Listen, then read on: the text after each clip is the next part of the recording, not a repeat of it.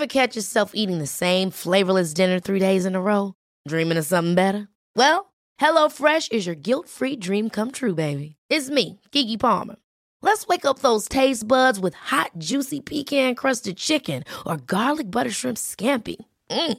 Hello Fresh. Stop dreaming of all the delicious possibilities and dig in at HelloFresh.com. Let's get this dinner party started.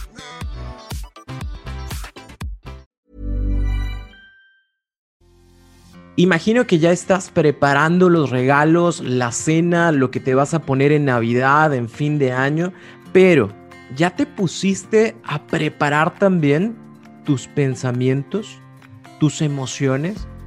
digo, para terminar bien este año y sobre todo para iniciar emocionalmente bien el que sigue. ¿No, verdad? ¿Eso todavía no lo tienes? Bueno, pues el día de hoy te tengo una invitada muy especial que te va a dar los mejores cinco consejos para cerrar y abrir emocionalmente bien este cambio de año. Así que por favor ponte cómodo, ponte cómoda porque ya estás en terapia. Eh, el día de hoy estoy muy contento porque tenemos acá en las entrevistas a una licenciada que no tenía el gusto de conocer hasta el día de hoy. La verdad es que eso, eso, eso me da muchísimo gusto eh, que los podcasts nos ayuden a, conectarnos con otras personas que en algún momento dijimos, wow, me encanta lo que hace, yo quisiera tener contacto con esa persona y el día de hoy, gracias a Dios, se pudo dar. Así que hoy tenemos a Jimena Telles. Ella es catedrática, es psicoterapeuta y un sinfín de cosas que ahorita nos va a explicar. Y para mí es un gusto, un honor poderte tener por acá, Jimena. Buenos días. Buenos días, Roberto. Muchas gracias. Muy contenta de, conectar, como dices tú, de, encontrarnos y también encontrarnos de una forma especial que es compartiendo, ¿no? de, de, esto que nos apasiona. Claro, es, es, bien bello porque cuando te topas personas en la vida que, no digamos que, tienen como la misma vibra que tú, porque gracias a Dios todos tenemos una vibra diferente, pero que lees lo que, lo que pone, lo que publica, y tú dices, wow, yo también había pensado eso, pero nunca sabía cómo decirlo. Entonces, si no sigues a Jimena Telles, por favor, vete, así te encuentran, ¿verdad? Jimena Telles, psicóloga. Ajá, así te encuentran, por favor, vete para allá, tiene contenido bastante, bastante bueno. Ella sí es de las personas que hace reels y pone cositas así bien padres también, ¿verdad? este, hay unos que no, no nos sale hacer eso, pero a ella le sale bastante bien, así que por favor vete para que encuentres mucho de información para ti. Hoy nos vas a hablar de cómo cerrar emocionalmente bien este año, pero también el, el cómo abrir un 2021 de la mejor forma. ¿Cómo le hacemos, Jimena, para cerrar un año que para muchas personas, tanto, no solamente emocionalmente, sino que le estupió el 2020? Entonces, ¿cómo le hacemos? Cuéntanos, ¿qué, podemos hacer? Pues es una pregunta fuerte, porque cómo cerrar un año, si otros años siempre no es sencillo cerrar, ¿no? Un año porque regularmente podemos arrastrar sin darnos cuenta, ¿no? Arrastramos cosas, estamos todavía a veces en el pasado, pero este es un año que nos sacudió a todos, ¿no? Que todos nos sacó de nuestra zona de confort. Y creo que hay un punto principal o la palabra principal para poder cerrar un año, Roberto, creo que es la aceptación. La aceptación y cómo nos cuesta la aceptación, ¿no? Aceptar que no estuvo bajo mi control, aceptar eh, las pérdidas, aceptar los cambios, ¿no? Eso es... Ah, oye, pero, pero ¿cómo aceptamos algo que, que no me gusta? O sea, a, mí no me gustó el año, ¿cómo voy a aceptar algo que no me gustó? Justo eso es una, una idea importante. ¿Cómo acepto algo que no me gusta? Encontrándole el aprendizaje. Hay una, frase que, me gusta mucho, que, leí por ahí, no es el cambio el que produce dolor, sino la resistencia al cambio, ¿no? Nos resistimos al cambio y este año nos sacudió con cambios que a muchos no nos pudieron haber gustado en un principio. Creo que la forma de aceptar lo que no nos gusta son dos. Una, aceptar que no está bajo mi control porque a veces hay cosas que no están bajo nuestro control, como una pandemia, no está bajo nuestro control. Y otra es ver qué puedo aprender y crecer a través del cambio. Y esas son las cosas que nos pueden permitir aceptar el proceso, ¿no? Que cuando no aceptamos nos quedamos ahí ciclados, ¿no? En, en, como te quedas ahí enojado, quejándote, en la queja, y al quedarte en la queja, eh, sigues ahí y sigues ahí, ¿no? Y no sueltas. Entonces, cuando logras decir, bueno, a ver, la verdad, no está bajo mi control. Yo a veces les recomiendo a mis pacientes que hagan el círculo del control y que escriban en el centro qué es lo que está bajo su control y afuera todo lo que no está bajo su control. Y luego les pregunto, ¿cuánta energía y atención de tu día, de tus 16 horas que estás despierto, cuánta energía le destinas a lo de afuera? La mayoría me dice que el 60, 70 o hasta 80% de su energía y tiempo la dedica en pensar y en desgastarse en lo que está fuera de su control.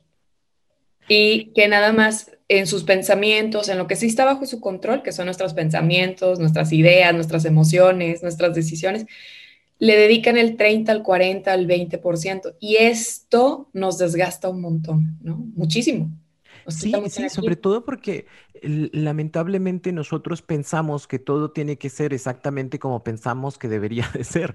Y, y, creo que la mínima ocasión de las veces sucede exactamente como lo pensamos. E, entonces, para, para ver si lo entendí bien, aceptar no significa que me tiene que gustar. Exacto. Significa más que puedo encontrar el crecimiento en eso que no me gusta.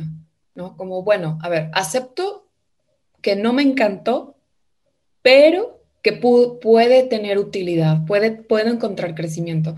Y las personas que encuentran crecimiento en lo que hasta no les gusta, se aligeran la carga, ¿no? Y crecen. Ah, ah, ajá, acepto que no me gustan las clases en línea. Ajá, exacto. pero... No me encantan. No, no me encantan, pero pude, puedo, y digo, porque todavía vamos a seguir así, creo que un buen tiempo, pero puedo aprender mucho de esa situación. Sí, ¿qué dices? Bueno, aquí entra la adaptación, la resiliencia, es, a ver, bueno, no me gustan las clases en línea, pero aprendo, ¿no? En la universidad nos dieron un curso todo el verano a los profesores y casi no tuvimos vacación, vacaciones y dices, chin, mis vacaciones, ¿no? Y aquí estoy en un curso. Pero después de la queja viene el aprendizaje. Dices, bueno, pero aprendí herramientas nuevas, ahora tengo un nuevo conocimiento. Valió la pena, ¿no? Aunque en el momento no me, no me gustó porque yo quería descansar. Son las cosas, ¿no? Claro, acepto que no me gusta estar en casa todo el tiempo, que no me gusta que el fin de semana, en lugar de utilizarlo para salir y, divertirme, ahora tenga que estar en casa. No, no, no me gusta, pero lo puedo transformar a un aprendizaje. Puedo transformarlo a un aprendizaje, sobre todo las personas que han estado mucho en casa, es bueno, y lo he visto con muchos pacientes, he aprendido a convivir con mi familia, ¿no? He aprendido que hay cosas que no me gustan y hemos aprendido a acomodarnos. Eh, hay quien dice, nunca en mi vida había tenido tanto tiempo de convivencia con mi familia. O sea, y, dices, bueno, sí tuvimos nuestros roces, nuestros raspones, pero nos conocemos más, ¿no? Ah, nos tuvimos que poner creativos, ¿no? En el, e, ese es el aprendizaje y eso nos lleva a la aceptación. Dices, pues no, no me gusta. Y todavía pensar, híjole, todavía nos faltan unos meses. Claro. Pero bueno, ¿qué podemos? Yo a veces digo, bueno, piensa que solo te quedan unos meses de poder estar así, ¿qué más puedes aprovechar? Porque luego vi, cuando ya regresemos como esta supuesta nueva normalidad, ¿qué vas a hacer? Sí, porque, porque de, hecho ayer, eh, digo, hay información para todos. Eh, tuvimos un accidente en casa, lamentablemente mi esposa se fracturó el pie, le pusieron un yeso y ha estado los últimos tres días en, reposo, eh, ha estado acostada con su pie hacia arriba. Y ella ayer me decía, fíjate cómo uno piensa el hecho de me encantaría estar acostada todo el día sin hacer nada, pero ahorita que llevo tres días acostada sin hacer nada, ya me quiero parar, ya no quiero estar aquí. E, entonces, sí, me, encanta esta parte de la aceptación porque no solamente nos lleva a, decir que sí, las cosas están pasando, pero ¿qué puedo hacer con esto que pasa? ¿Cómo, cómo transformo eso? Porque suena, suena muy bonito, la verdad, suena padre, pero ¿cómo le hace una persona que este año, por ejemplo, eh, pudo haber perdido su trabajo, pudo haber perdido eh, su, relación de pareja, a lo mejor está lejos de sus hijos, no sé. ¿Cómo le hace una persona para poder aceptar eso y transformarlo eh, en algo que puede generarse como positivo? Bueno, después de que aceptas que no está bajo tu control, puedes, yo siempre les digo, bueno, si no está bajo tu control la pérdida del trabajo, haber terminado esta relación, nos, nos reenfocamos en, yo les recomiendo a veces escribir, a ver, vamos a escribir todo lo que te duele, porque primero tenemos que parar a aceptar, sacar el dolor, el enojo, ¿no? Nos enojamos, nos sentimos molestos, nos sentimos frustrados. Que no está mal. no, por de entrada no, hay que validar nuestras emociones, ¿no? Que nos enseñan mucho que el enojo, la ira, la molestia, la queja es negativa. La queja constante no es positiva, ¿verdad? No nos favorece. Pero eh, justamente yo quisiera hablar del, enojo como una energía transformadora, ¿no? Cuando estoy enojado por las cosas que he perdido, antes de aceptar, no mágicamente, tienes razón, no, no como arte de magia voy a pasar a la transformación eh, de, de, ya, la acepto. tengo que primero aceptar el enojo, vivir mi enojo, es una de las formas de vivir nuestras emociones, es escribirlas aceptarlas y decir, bueno, el enojo algo me está diciendo, estoy muy enojado. Muchas veces las personas llegan a consulta y no han ni siquiera podido decir que están enojados. Y eso es el primer paso. Tengo que reconocer que estoy enojado y no tiene nada de malo, porque a veces no lo queremos decir ni aceptar. Hasta a mí me, a veces me cuesta aceptar cuando estoy enojada, pero es sano decir estoy enojada y me frustra y este no era el plan, yo tenía esto planeado para este año y de pronto todo se me movió, ¿no? O ahora me va a costar más trabajo recuperar mi negocio el próximo año. Entonces, después de que aceptamos el enojo, viene la energía transformadora, que es ese enojo. A veces hay personas que nos hablan que en el momento del enojo es cuando pueden venir las mejores ideas, porque de pronto todo se te mueve, ¿no? Es como que tienes el rompecabezas y se te mueven todas las piezas y es ahí donde puedes generar las mejores ideas de solución dices, bueno, este no era el plan, pero ahora, ¿qué puedo hacer con las, con las barajas o con las piezas que tengo? Y puedes crear una idea y llevarla a la acción. Entonces, el enojo puede ser una energía transformadora, de que estoy enojado, lo valido, lo acepto, pero ahora aquí en mi enojo, ¿qué voy a hacer? ¿Qué voy a hacer? ¿Qué se me ocurre? ¿Qué, qué ideas tengo? ¿Qué, qué, ¿Cuáles son mis barajas? ¿Cuáles son mis piezas? Y de ahí a la acción. Eh, fíjate que es bien interesante lo que mencionas porque comúnmente nos quedamos en el enojo y el enojo y la queja y la queja y me vuelvo a quejar y por qué a mí, por qué esto, por qué el otro, pero, pero se nos olvida que, que, no es el fin.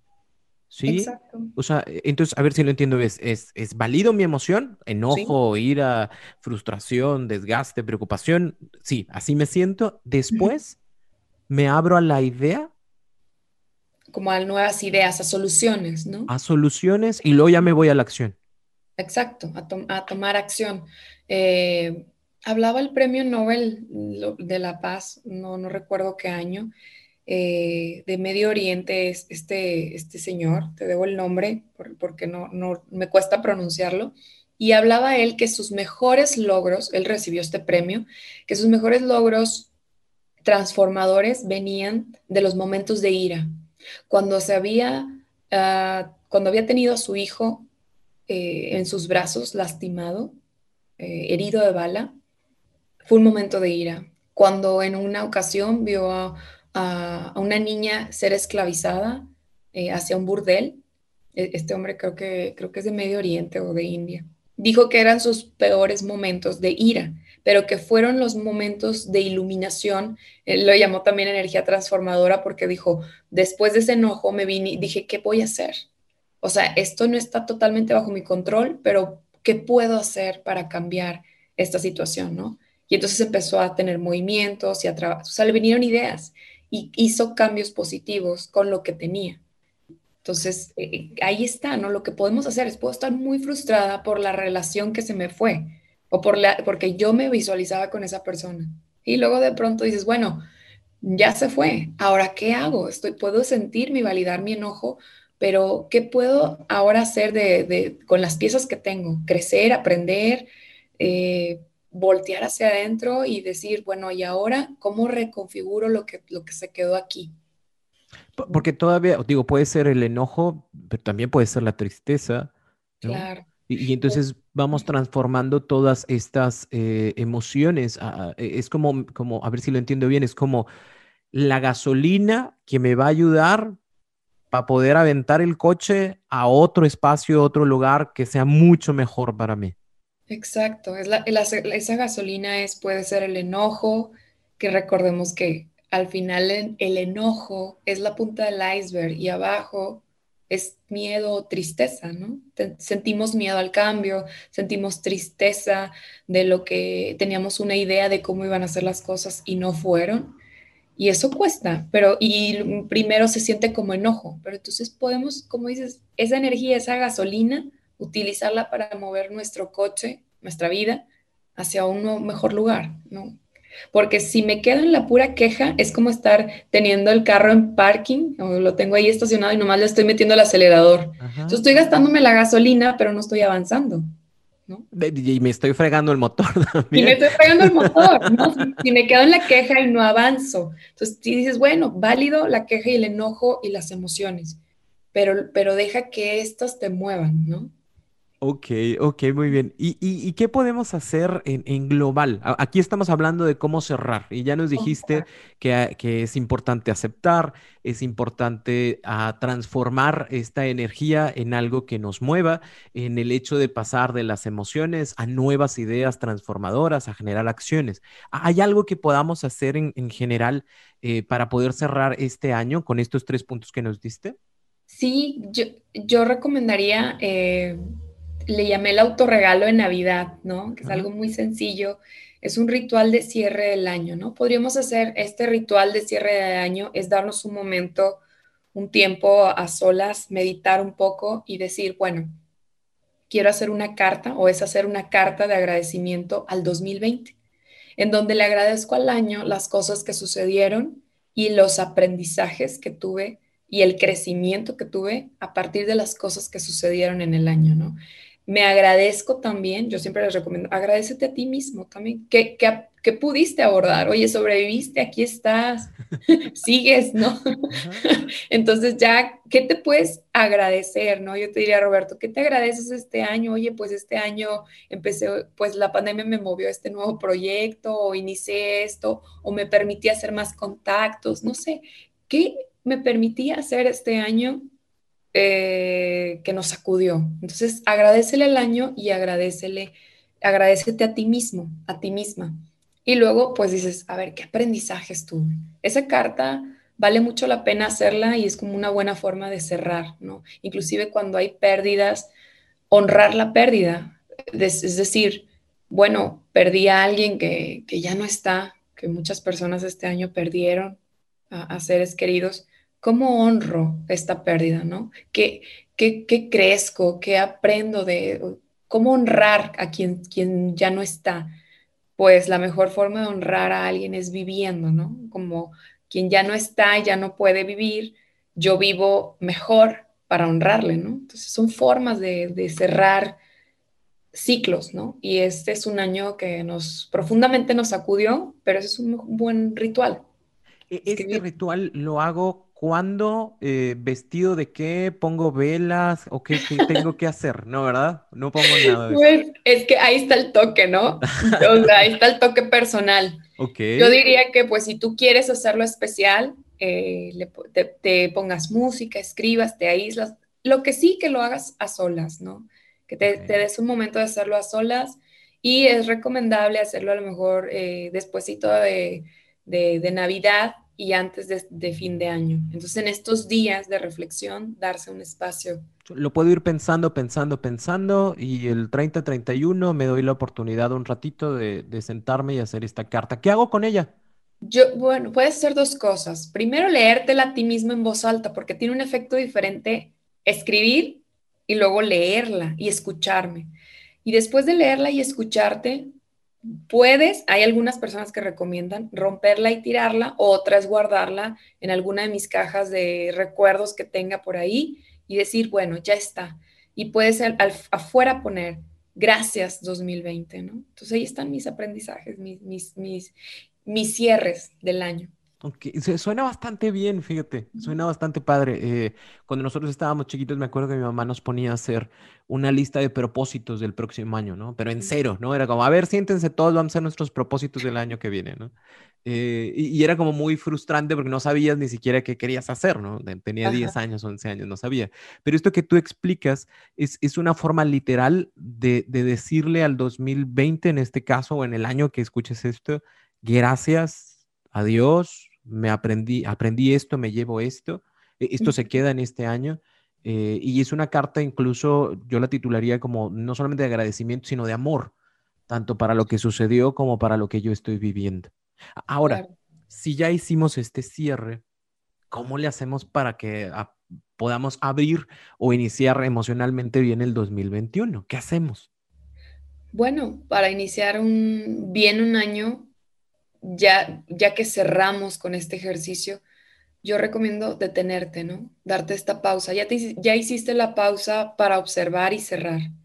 Ahora detente y respira, ¿no? Yo les digo, sal de la caja, sal de tu caja de pensamientos, porque es un mes en el que también pensamos en muchas cosas, de, de que la posada, que la reunión, que la, que la comp, los regalos, y esto nos puede como saturar un poco y de pronto hacernos perder un poco el piso de lo más importante. Entonces, sí, ya pasó, por eso ya pasó Navidad, ¿no? Ya, ya pasó eh, esta reunión a horas diferentes, estas reuniones que vamos a tener. Y dices, bueno, ya pasó eh, el tema de las reuniones. Ahora, detente, sal de la caja y establece tus prioridades. ¿Cómo hacer esto? Con dos preguntas. Yo creo que estas dos preguntas valen mucho la pena. La primera es, ¿Qué es lo que realmente yo quiero para mi vida? O sea, ¿qué, qué estuvo bien en este último año? ¿Qué, ¿Qué dices, bueno, este último año hice esto, pero ¿qué quiero continuar y qué no quiero continuar? ¿Y por qué? ¿Qué realmente quiero? Porque muchas veces hacemos cosas por miedo o por compromisos, eh, por falta de poner límites. Entonces, ¿qué realmente me trae bienestar emocional, que disfruto hacer, que me trae mucha paz, que anhelo. Entonces, cuando pensamos en esto, te puedes poner a empezar a escribir, bueno, esto es lo que realmente quiero para el próximo, para el 2021, para el próximo año. Quiero eh, bienestar emocional. Entonces, ¿cómo consigo esa paz de bienestar emocional? ¿Cómo, cómo lo hago? Y luego la segunda pregunta.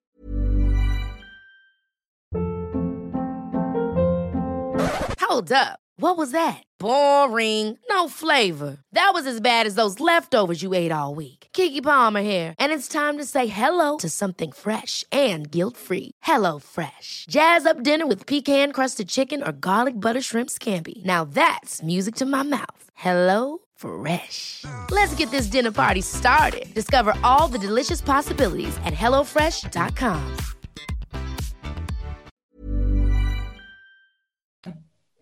¿A qué cosas estoy dispuesto o dispuesta a renunciar que me hacen hoy daño? ¿no? Eso también es una pregunta muy importante para hacer cambios y para lograr metas, porque realmente muchas personas quieren cosas, quieren bienestar, quieren salud, quieren crecer, quieren un mejor trabajo, pero no están dispuestos. Ajá.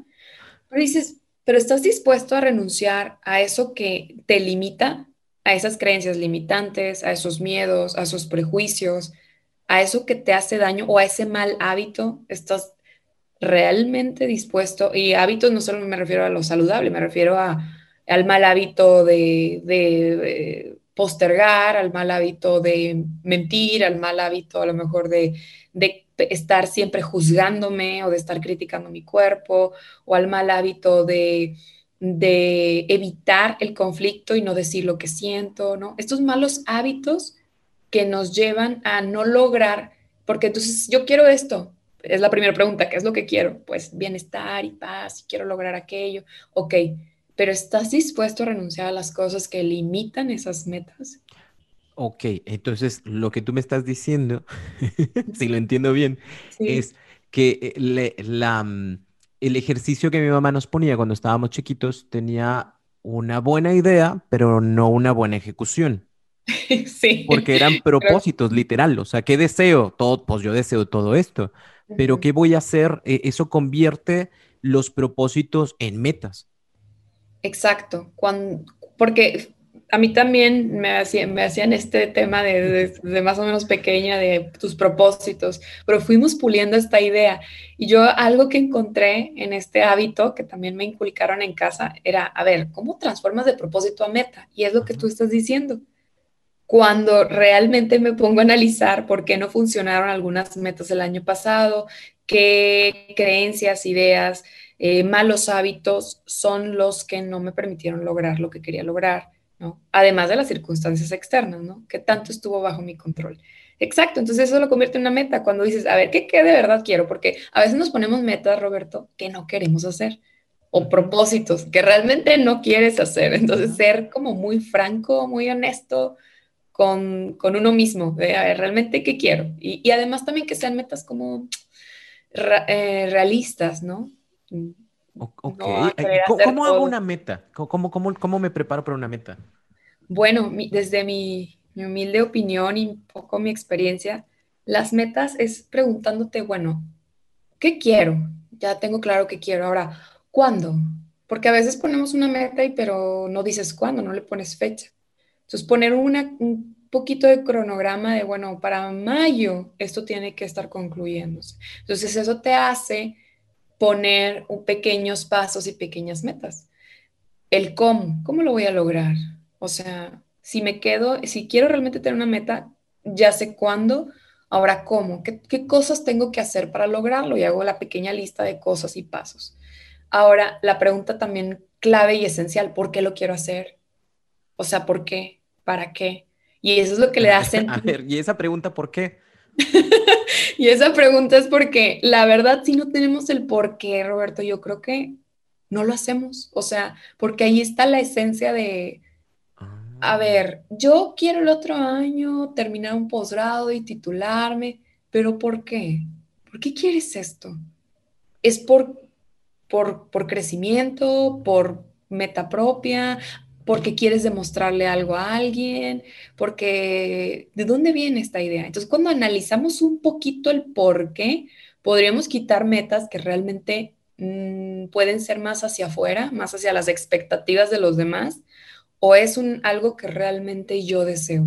Y es ahí donde, por, por lo que yo creo que muchas veces no logramos ciertas metas, porque la verdad es que no tiene te la pusiste porque te, los demás quieren que lo hagas o, o, quieres impresionar o, quieres sentirte seguro bajo esa meta, pero no es algo que realmente tú deseas. Es como cuando yo digo, ah, quiero adelgazar, ¿no? Y quiero tener un cuerpazo para el próximo eh, abril, ¿no? Ajá. ¿Por?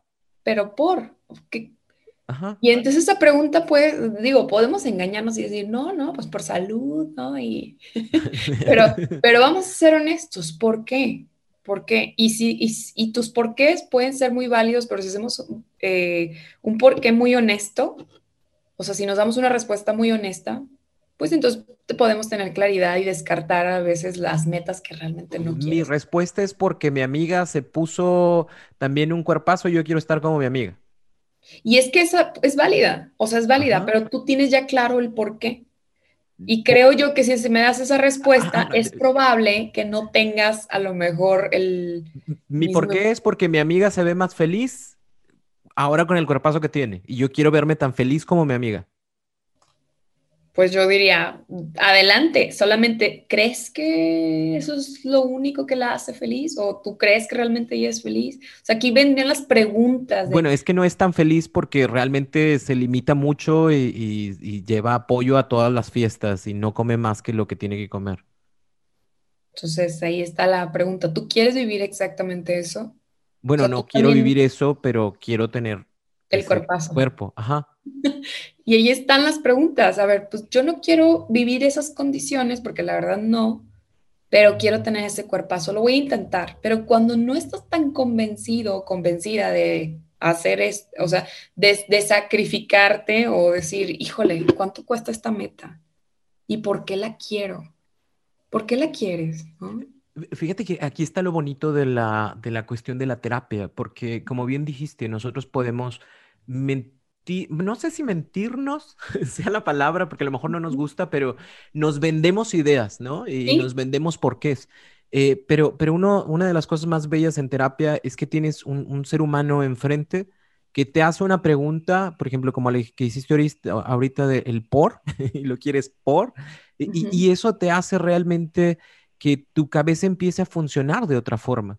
Porque tal vez si yo quiero hacer esto para tener el mismo cuerpo que mi amiga, estoy tomando como línea directa a mi amiga y si el día de mañana mi amiga deja de hacerlo, posiblemente yo también deje. No, no lo estoy haciendo directamente por mí. Entonces, ¿qué sí puedo hacer como una meta y que ese por qué sea tan válido y tan fuerte para mí que a pesar de que mi amiga lo haga o lo deje de hacer, yo lo haga porque esto va a ayudar a mi salud, esto va a ayudar, sí, a mi autoestima, la va a ayudar de alguna forma, pero aparte de esto voy a hacer tal, tal, tal, tal, tal cosa. Y esto en, muchas ocasiones lo podemos conseguir con buenos amigos que hagan buenas preguntas, pero también lo podemos conseguir en la parte terapéutica con, con, profesionales que nos puedan ayudar a, ir em, gestionando eh, esto que tú mencionas, ¿no? El cuándo, cómo y el por qué. Porque a veces estamos muy perdidos y no nos damos la oportunidad de hacerlo. Exacto, y en terapia muchas veces podemos entender más los porqués, porque como tú dices, nos vendemos ideas del por qué, pero cuando analizamos un poquito más a fondo y encuentras más los porqués, los miedos, porque yo a veces les digo, a ver, vamos a analizar un poco tus miedos y muchas veces si el por qué tiene una raíz de un miedo, entonces a lo mejor ese por qué no vale mucho la pena, ¿no? Es que tengo miedo a, no ser aprobada, tengo miedo a, ser rechazado o tengo miedo que si no tengo un carro, a lo mejor, o sea, estas cosas que muchas veces esos porqués traen un miedo eh, abajo. Y e, eso es lo que dices.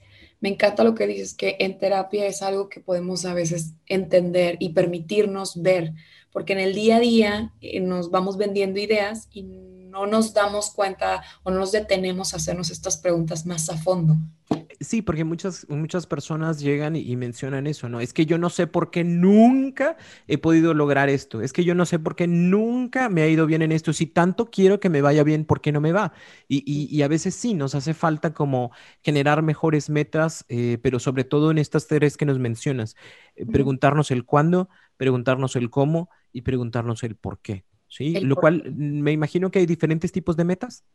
Sí, yo, yo hablaría de, las metas más emocionales, ¿no? Están las metas profesionales, las económicas, sociales, pero yo me enfocaría en las metas emocionales, como, como es este tema, ¿no? las metas emocionales eh, creo que nos ayudan a, aterrizar el bienestar emocional y eso nos lleva a potencializar todas las otras metas. De hecho, yo siempre les digo a mis pacientes, cuando estamos logrando metas emocionales, te vas a dar cuenta que puedes empezar a lograr tus metas eh, profesionales, económicas, todo em, empieza a fluir porque como dejas de drenar toda la energía en el, en el tema del control, en el tema de los miedos o, en, en, situaciones en las que se te está yendo la energía, como lo decíamos del carro, donde se te está yendo toda esta energía y te estás fregando el motor. Bueno, cuando ya estás fluyendo y, tú, y la gasolina sí está guiando el carro, pues que es la, que la gasolina emocional, entonces sí estás empezando a lograr estas cosas que quieres. Entonces están las metas emocionales, las metas reales también. Yo hablaría de que para trazarnos metas seamos muy realistas, ¿no? A veces queremos hacer 20 cosas en el próximo año. De aquí el próximo año voy a leerme 20 libros cada mes. Espérate, vámonos pasito a pasito. ¿Qué tal si no tienes el hábito?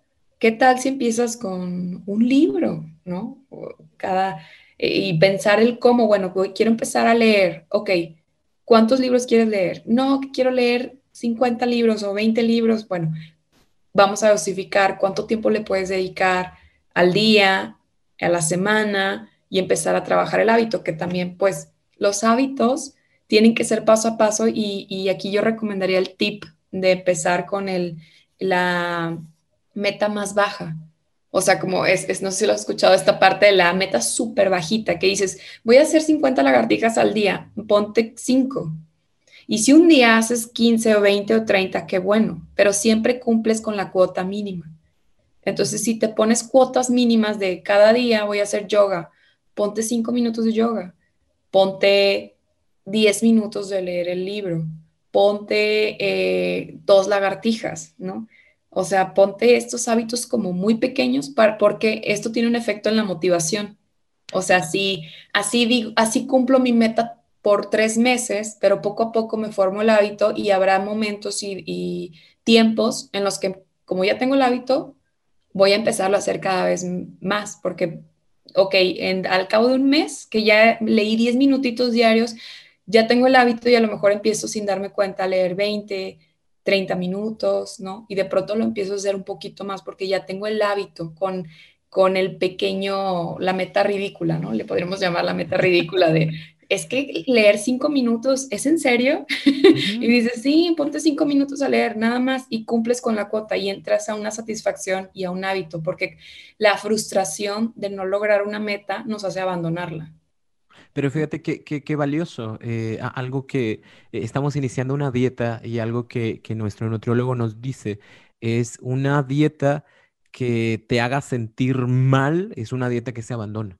Entonces, yo quiero que tengas algo tranquilo, no te preocupes, vayan paso a paso. Y, creo que eso de alguna forma u otra nos ha ayudado muchísimo porque, como bien dijiste, anteriormente habíamos iniciado dietas y a los dos días ya era frustrante y era como, no, suéltalo, vaya, no es para mí.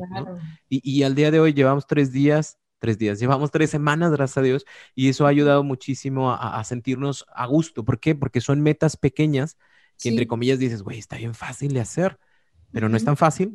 A final de cuentas se va generando un hábito y creo que es la parte más importante porque no solamente se genera, eh, eh, el hábito es la palabra, pero de fondo se genera una confianza que te ayuda, como bien dijiste, no solamente a generar bienestar en la parte que tú querías, sino también te genera esa confianza para poder hacer bienestar en otras partes de tu, de tu, de tu vida, ¿no? Entonces, es como un tres por uno, imagínatelo así, ¿no?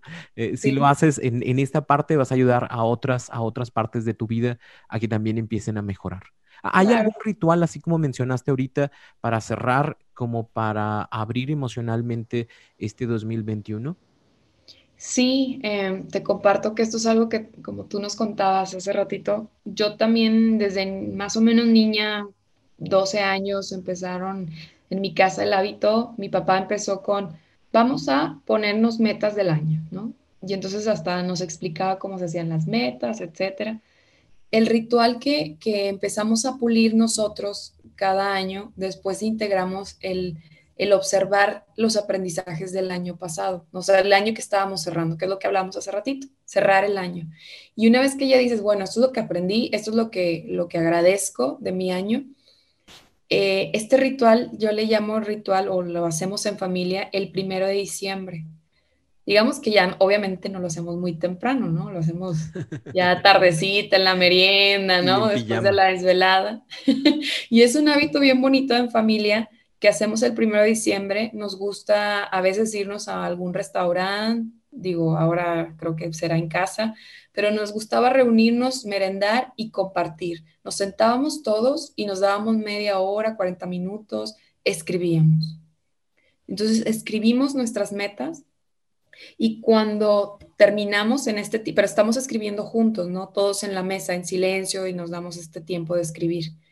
Cuando terminamos de escribir, que lo hacemos en varias áreas. Hablamos del tema familiar, nuestras metas de familia, nuestras metas profesionales, nuestras metas académicas, económicas, emocionales y de salud, ¿no? Entonces, empezamos a escribir y luego lo interesante de esto es que empezamos a compartir. Uno por uno, todos escuchamos, es un ritual que tarda pues un, un rato, nos echamos unas tres horas ahí sentados en el cafecito y el pan y empezamos a escuchar y a compartir. Y sabes que es bien bonito de este ritual, que son metas individuales, pero que podemos compartir en familia y que yo escucho a mi mamá decir que tiene metas, no sé, de un viaje que hagamos en familia. Y yo también lo escribí.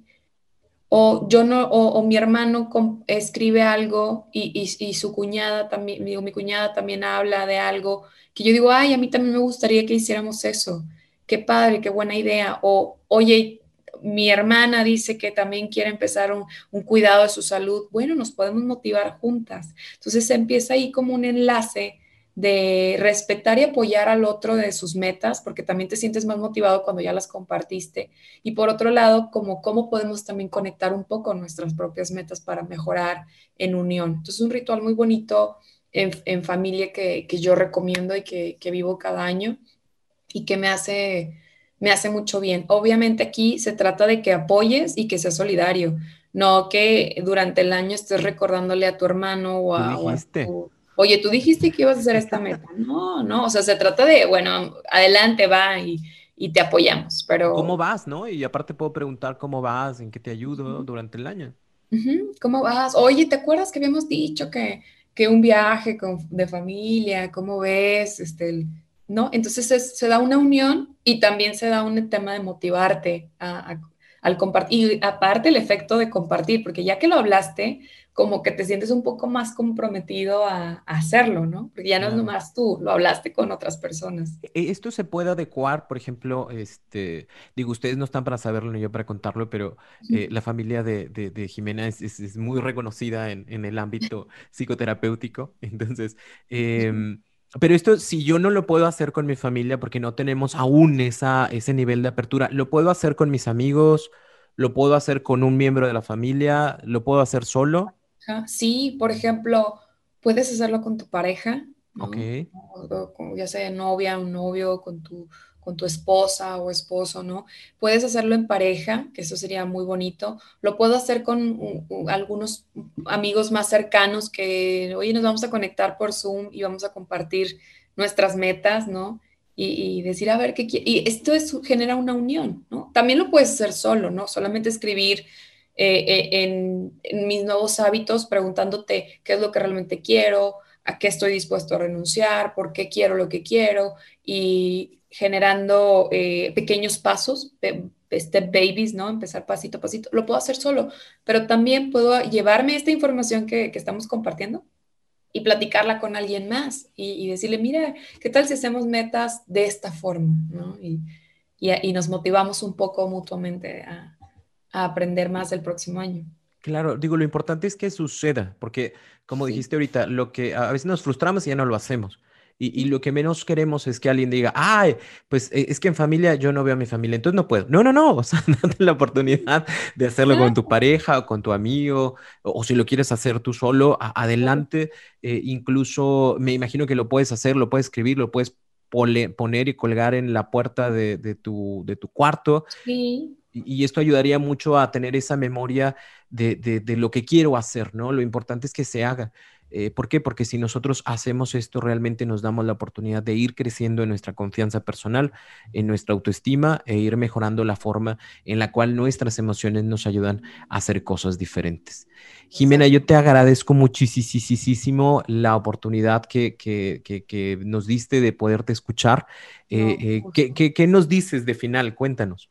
De final, eh, decirles, bueno, recomendarles que en sus metas también pongan imágenes. Regularmente solemos ser visuales, pongan imágenes. Eh, esto ayuda mucho como a tener claridad y también volver a hablar de la aceptación. Tenemos metas, vamos por ellas, pero también aceptar que habrá cosas externas que puedan alterar nuestras metas y lo mejor que podemos hacer cuando vienen cosas externas es abrazar y decir qué puedo aprender y crecer y qué puedo utilizar de esto que no estaba en el plan, ¿no? Porque de nuevo, no pueden suceder cosas este año nuevo que, que no estaban en el plan. Y venga, vamos a abrazarlas con, con pasando a una energía transformadora a la acción. Entonces, ¿cómo, cómo, cómo cierro? Me gustaría cerrar repitiendo la frase que dije hace ratito. No es el cambio el que nos produce dolor, sino la resistencia al cambio. Hay que abrazar los cambios y aprovecharlos para crecer. ¿En dónde te encontramos, Jimena? En Jimena Telle Psicóloga en Instagram. También tengo una página en Facebook que es igual, Jimena Telle Psicóloga. Y presencialmente estoy aquí en el Instituto Erickson de Psicoterapia Breve en Vista Hermosa. Aquí estoy a sus órdenes. ¿Terapia en línea también? terapia en línea y terapia presencial. Ok, muy bien. Para mí un gusto, un placer poderte tener por acá. Eh, espero que sea la primera de muchas, eh, que nos podamos conectar y que podamos hacer esto. Eh, igual Jimena tiene también sus talleres. Ahorita no estás haciendo taller para final de año, ¿verdad? Para final de año no, hasta el próximo. Mis talleres regularmente son de gestión emocional, de manejo de emociones, aprender a manejar las emociones y de amor propio.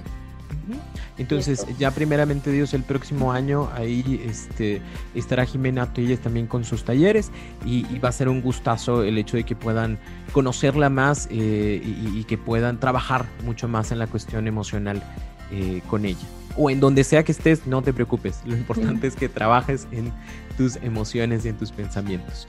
Un gusto tenerte por acá. Muchas gracias. Y a todos ustedes, gracias por estar acá.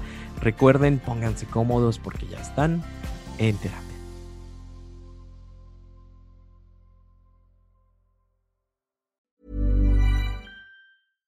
Hi, I'm Daniel, founder of Pretty Litter. Cats and cat owners deserve better than any old-fashioned litter. That's why I teamed up with scientists and veterinarians to create Pretty Litter. Its innovative crystal formula has superior odor control and weighs up to 80% less than clay litter. Pretty Litter even monitors health by changing colors to help detect early signs of potential illness. It's the world's smartest kitty litter. Go to prettylitter.com and use code ACAST for 20% off your first order and a free cat toy. Terms and conditions apply. See site for details.